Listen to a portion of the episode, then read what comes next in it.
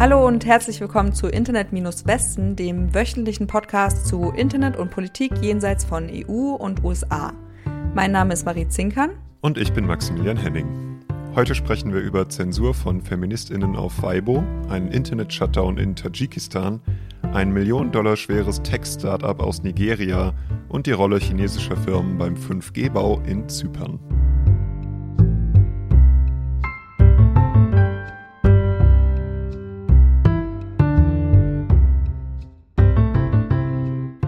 Das chinesische Twitter-Pendant Weibo sperrt Accounts, die Statements gegen Sexismus posten. Das berichtet Sixth Tone, eine englischsprachige chinesische Internetzeitung. Der offizielle Grund, die 54 gelöschten und 472 stumm geschalteten Accounts hätten Geschlechteropposition betrieben, was das Unternehmen als Hate Speech und Anstiftung zum Konflikt sieht. Okay, ähm, was genau heißt das und was waren das für Posts? Worum ging es da? Naja, Weibo hat nicht veröffentlicht, wer genau gelöscht wurde und was die Accounts gepostet haben, das gegen die Regeln der Plattform verstößt. Und sie haben auch nicht auf die Interviewfrage geantwortet.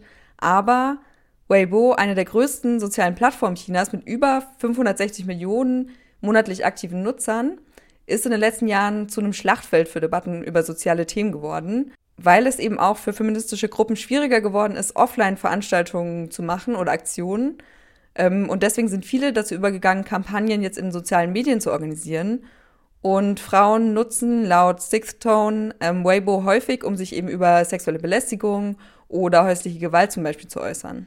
Und jetzt im Juli letzten Jahres führte die Plattform einen neuen Mechanismus ein, mit dem NutzerInnen andere wegen Provokation von Hass melden können, was laut Weibo bei Sexismus und Rassismus der Fall ist. Nur zeigt sich eben, aus den Erfahrungen, dass diese Linie nicht gegen Sexismus eingesetzt wird oder zumindest nicht nur, sondern eben auch gegen Feministinnen oder gegen Leute, die sich halt gegen Sexismus äußern. Genau, im Januar wurde dann das Konto von der Feministin wegen Provokation von Gender-Opposition eingefroren. Das ist der erste bekannte Fall, in dem die Plattform diesen Begriff verwendet hat. Und das Konto wurde für 30 Tage gesperrt, nachdem sie eben einen Beitrag über einen Mann kommentiert hatte, der Suizid begangen hatte. Und sie hat darunter geschrieben, können Frauen nicht anfangen, Mitgefühl für sich selbst zu haben und nicht nur für Männer. Hm, okay. Und das war der erste Fall. Gibt es noch andere Bekannte? Ja, im September hat in Xi'an, es ist eine Stadt im Nordwesten von China, ein Sicherheitsbeamter in einer U-Bahn-Station eine Frau mit Gewalt aus dem Zug geschleift. Dabei hat er ihr Kleid hochgezogen und davon ist ein Video viral gegangen und viele NutzerInnen haben dann ihre Wut über den Vorfall eben auf Weibo gepostet. Und die Reaktion von Weibo war, dass 6767 dieser Konten stumm geschaltet wurden und 185 gelöscht. Okay. Und wie wurde das begründet? Mit Gender-Opposition oder wie? Genau. Also Weibo hat sich gerechtfertigt. Ähm, ich zitiere: Einige Accounts haben bewusst Konflikte verschärft, diskriminiert und geschlechtsspezifische Konfrontationen provoziert. Ähm, Weibo hat immer darauf bestanden, seiner sozialen Verantwortung gerecht zu werden und unsere Hauptverantwortung besteht darin, mit solchen Konten ernsthaft umzugehen. Zitat Ende. Okay. Und was sind solche Konten? Schon wieder die Frage. Also bei diesem Vorfall hat Weibo sechs Kommentare veröffentlicht von Konten, die aufgrund dieser Kommentare eben gelöscht wurden. Einen Kommentar davon kann ich mal vorlesen. Diese Nachricht hat mich so wütend gemacht, der widerliche Mann hat nicht das Recht, die Frau so zu behandeln. Wir haben am Ende unserer Folgen ja immer eine Auflistung von weltweit aktuellen Internet-Shutdowns. Äh, dabei stürzen wir uns immer auf eine Liste der Internet Society. Aber diese Liste ist natürlich immer unvollständig. Äh, und jetzt geht es zum Beispiel um einen Fall, den wir seit Ende November übersehen haben. Und zwar in einem Teil von Tadschikistan in der autonomen Region Berg-Badachshan ist seit dem 25. November das Internet abgeschaltet. Der Hintergrund dafür ist die Tötung eines jungen Manns durch Sicherheitskräfte dort. Der Mann war gesucht für einen angeblichen Angriff auf einen Beamten, hat dann angeblich Widerstand gegen seine Festnahme geleistet, wurde dabei angeschossen und ist später an seinen Wunden gestorben. Das haben EinwohnerInnen von Choruk, einer Kleinstadt an der afghanischen Grenze, aber anders gesehen und äh, es gab dann dort Demonstrationen, die Sicherheitskräfte haben wieder scharf geschossen und mindestens zwei Leute getötet. Und die Demonstrierenden haben wiederum Steine geschmissen und anscheinend unter anderem den neuen Gouverneur der Region und einige Sicherheitskräfte verwundet. Und die Forderungen der Demonstrierenden wurden dann noch schnell ausgeweitet auf mehr politische Autonomie für diese Region, für Berg-Badachshan. Die Auseinandersetzungen selbst scheinen sich inzwischen wieder gelegt zu haben, schreibt Eurasia.net. Äh, die Straßenblockaden rund um Choruk wurden entfernt und die Regierung hat eine unabhängige Untersuchung zum ersten Toten versprochen. Das Internet bleibt aber wohl weiterhin abgeschaltet. Mhm. Gibt es solche gewaltvollen Reaktionen auf Proteste öfter da und Internetabschaltungen? Also Auseinandersetzungen in Bergbadachshan sind, kommen wohl häufiger vor. Da gibt es wohl öfter Konflikte mit der Zentralregierung. Und äh, internetmäßig gab es da auch öfter Vorfälle. Im Frühjahr wurden zum Beispiel in ganz äh, Tadschikistan allerdings Zoom, Gmail, Instagram und Facebook gesperrt. Das konnte man mit VPNs umgehen, von denen wurden dann aber auch einige gesperrt. Und währenddessen sagen die tadschikischen Behörden, äh, dass sie gar nichts sperren würden. Das ist aber laut Eurasia.net aber eine Lüge. Und der tatsächliche Grund für dieses Vorgehen dürfte wohl sein, vermutet zumindest Eurasia.net, dass äh, Tadschikistan letztes Jahr eine Google-Steuer beschlossen hat. Also 18% Steuern auf digitale Dienstleistungen durch solche Plattformen haben ja viele andere Länder auch beschlossen in letzter Zeit. Und die Regierung diese Unternehmen äh, mit dieser Sperre unter Druck setzen wollte. Mhm. Und hat das funktioniert? Das kann ich nicht sagen, aber die Sperren wurden ja nach zwei Tagen wieder aufgehoben. Also, naja. Okay, und wie sieht es in anderen Ländern in der Region aus? Also wir haben ja im Oktober mal über Usbekistan gesprochen zum Beispiel. Genau, und da ging es ja damals darum, dass das Land Signal geblockt hatte. Äh, und es gab kurz nach unserem Beitrag dazu, das war genau später Oktober, nochmal eine Welle an Sperren. Zuerst äh, Twitter, TikTok, Kontaktje, äh, Skype und WeChat und dann später auch noch Facebook, Instagram, LinkedIn, YouTube und vor allem das dort sehr beliebte Telegram.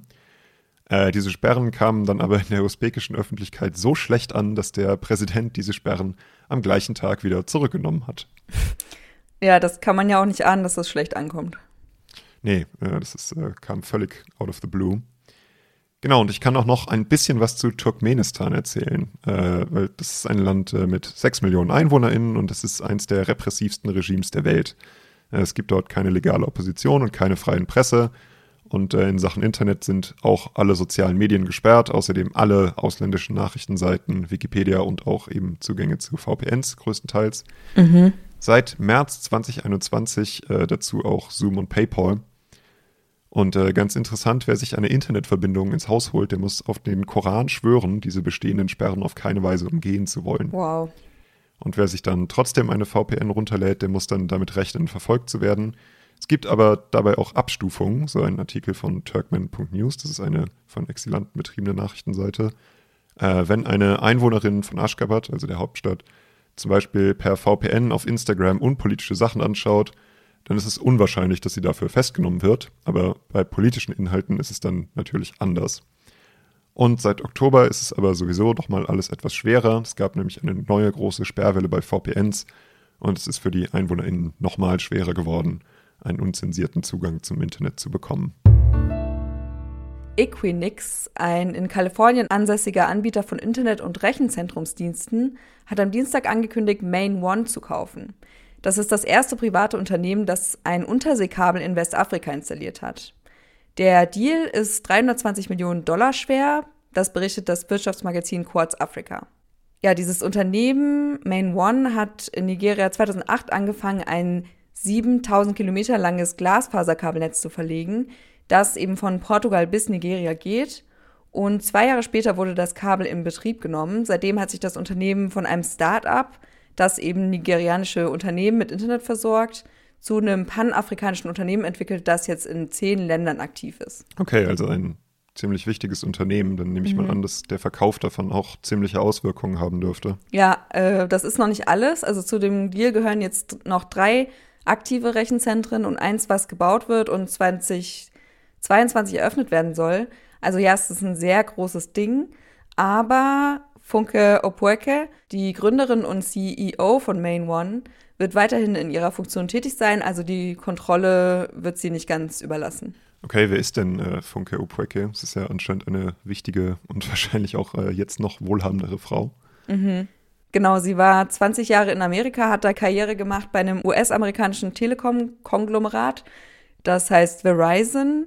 Und da hatte sie eine Führungsposition und ist dann eben nach Nigeria zurückgekommen und wollte dann das erste private Unterseekabel Westafrikas verlegen. Ähm, hat dafür eben 240 Millionen Dollar von nigerianischen Banken, von der Africa Finance Corporation und der Africa Development Bank gesammelt und das dann einfach gemacht. Okay. Und wie wichtig war dieses Kabel für Nigeria? Also in einem Artikel hat man ein paar Stimmen dazu gehört, zum Beispiel Dr. Ola Brown, das ist die Gründerin des medizinischen Notfalldienstes Flying Doctors Nigeria. Die hat gegenüber Quartz Africa gesagt, dass ohne dieses Hochgeschwindigkeitsinternet, das Main One zur Verfügung stellt, ja, so Wachstumsmöglichkeiten für Startups in Nigeria sehr begrenzt wären. Weil in Nigeria liegt die Internetdurchdringung immer noch unter 40 Prozent. Aber sie steigt jetzt eben auch dank Unternehmen wie Main One, die eben die Kosten für Betreiber und NutzerInnen senken. Und der Anteil der Personen, die in Nigeria Zugang zum Internet haben, ist von unter 10 Prozent auf mehr als 33 Prozent gestiegen von 2009 bis 2019. Das sind Zahlen der Weltbank. Genau, und für Brown zeigt jetzt zum Beispiel der Verkauf von Main One, wie stark der afrikanische Startup-Sektor wächst und wie sinnvoll auch so eine langfristige Finanzierung für afrikanische Tech-Unternehmen ist. Und der Deal zeigt für sie eben, dass Eigenkapitalfinanzierung auch afrikanischen GründerInnen viel Flexibilität gibt und viel Macht, weil es eben ihnen ermöglicht, in ihre Unternehmen zu reinvestieren und eben auf lange Sicht zu spielen. So, es geht jetzt mal wieder in die EU, auch wenn das ja eigentlich nicht unser Gebiet ist. Äh, es ist aber der absolute Rand der EU, deshalb äh, passt das mal, denke ich. Also ab nach Zypern. Äh, die Insel im Ostmittelmeer baut momentan ihr 5G-Netzwerk auf und die Nachrichtenseite Balkan Insight hat diese Woche einen Artikel zur Rolle chinesischer Firmen dabei veröffentlicht. Chinesische Firmen heißt Huawei? Teilweise oder zum größten Teil genau. Wie in anderen Ländern auch gibt es eine Menge Kritik an der Rolle eines Unternehmens mit so starken Verbindungen zum chinesischen Staat bei so grundlegender Infrastruktur. Und äh, diese Rolle wäre auch in Zypern nichts Neues. Äh, Huawei hat schon für die letzten drei Generationen Mobilfunktechnologie für zypriotische Telekom-Unternehmen bereitgestellt. Mhm. Es wäre aber auch jetzt nicht so, dass die Regierung direkt Huawei mit dem Aufbau eines 5G-Netzwerks beauftragt, sondern die Regierung hat äh, zwei Aufträge für den Aufbau eines äh, 5G-Netzwerks an zwei zypriotische Unternehmen vergeben. Aber die benutzen zum bei weitem größten Teil Huawei-Ausrüstung eben. Und äh, Zypern darf das natürlich, es ist ein eigener Staat. Es gibt eine EU-Rechtlinie für EU-Staaten, die sagt, dass äh, Länder bei Herstellern vorsichtig sein sollen, auf die andere Staaten potenziell Einfluss ausüben könnten, also eben Huawei zum Beispiel. Mhm. Und die Regierung von Zypern hat wohl auch den USA versprochen, Sicherheitsstandards bei 5G zu beachten und natürlich auch das mit einem Auge auf Huawei eben. Und gibt es denn da wirklich eine Gefahr? Also gibt es wirklich Grund zur Sorge? Das ist eine sehr große Frage und ich habe nicht genug Ahnung von Telekom-Infrastruktur, um dir da eine Antwort drauf zu geben. Diese Diskussion gibt es ja wirklich schon sehr lange und da haben ja auch in sehr vielen Ländern schon eine Menge Leute ihren Senf zugegeben, die mehr Ahnung davon haben als ich. Okay. Ähm, aber schreibt Balkan Insights denn jetzt nur über Huawei oder geht es noch um andere Unternehmen? Ja, genau. Es geht noch um ein chinesisches Blockchain-Unternehmen namens VChain.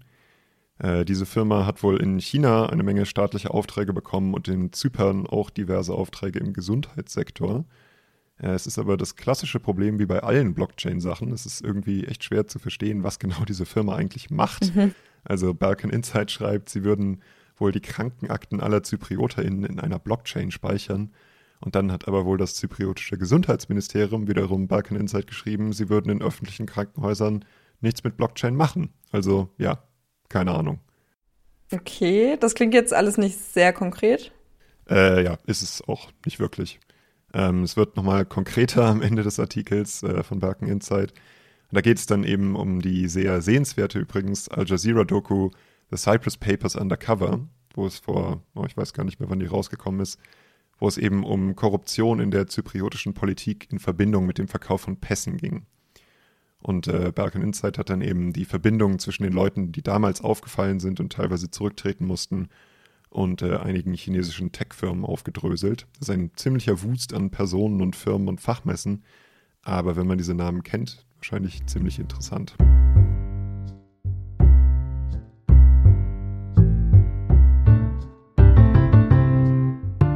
Das war's auch schon für diese Woche mit Internet-Westen. Gemeldete Internet-Shutdowns gab es diese Woche in Äthiopien, Indien, Jemen, Myanmar und Tadschikistan. Alle Links zu den Quellen in dieser Folge findet ihr auf unserer Seite internet-westen.de und auf unserem Twitter-Account at-westen. Wenn ihr uns unterstützen wollt, wir freuen uns über gute Bewertungen, Abos und Empfehlungen an Freundinnen. Recherchiert und gesprochen haben Marie Zinkern und Maximilian Henning. Die Musik in dieser Folge wurde produziert von David Breckerbohm auf Soundcloud Balthasar-Malte. Bis nächste Woche.